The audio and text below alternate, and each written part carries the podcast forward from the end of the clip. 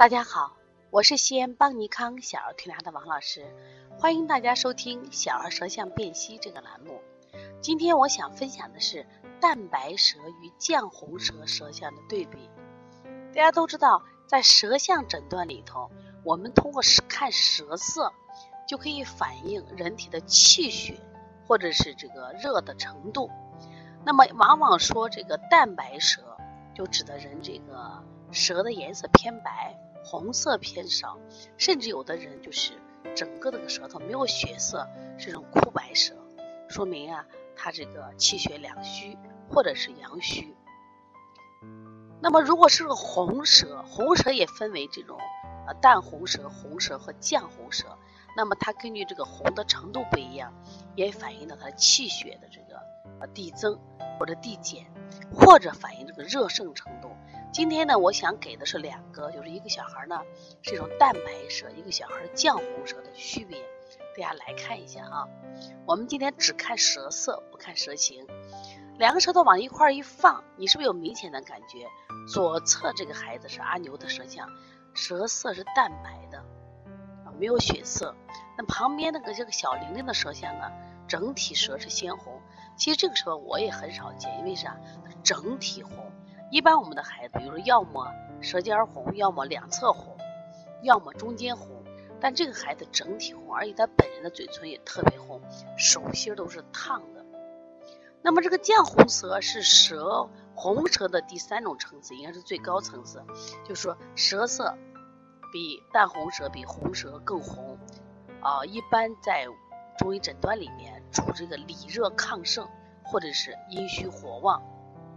而且他舌上也有很多的这种红点和芒刺，比如说高热的病人会出现这种情况，但他不是啊，那说明这个孩子呢，往往是个热象。但是家里人其实还不知道，嗯，这两天他哥哥带着他，哎，总觉得老怕他冷，还给他穿的可厚，结果这个孩子呢，那就会出现一些烦躁啊，晚上睡觉就乱翻。我说，你看，你要知道这个，这个你妹妹的这个体质的情况啊。所以说，实际上我们以后啊，就通过这种舌象的啊观察，特别是不同舌色的对比，就能判断出，哎，这个孩子到底是一个虚症还是个热症，到底这个孩子是气血足还是气血不足。那么淡白舌就是气血不足的象，那么绛红舌，它至少说明是一个实症，里热亢盛。那么这种情况，一可能就是他本身实质热。整是体热，另外一种就是孩子可能要出现什么呀？一些症状，要么该发烧了，要么该发烧了。因为这个孩子目前呢还没有这种舌苔比较厚，就是脾胃积食的象。所以说，通过学习舌诊，通过学习舌色的判断，我们就及能及时的发现这个孩子啊在体质上的变化，是热是寒是虚是实，我们给予准确的调理思路。对于蛋白舌，那我们当然是以温补为主，像我们常用的穴位，像外劳宫补脾、补肾阳、足三里、摩腹正颞肌。那么对于这个孩子全身红这个孩子，目前这个孩子呢判断成湿热症，那我们就要用一些清热的方法。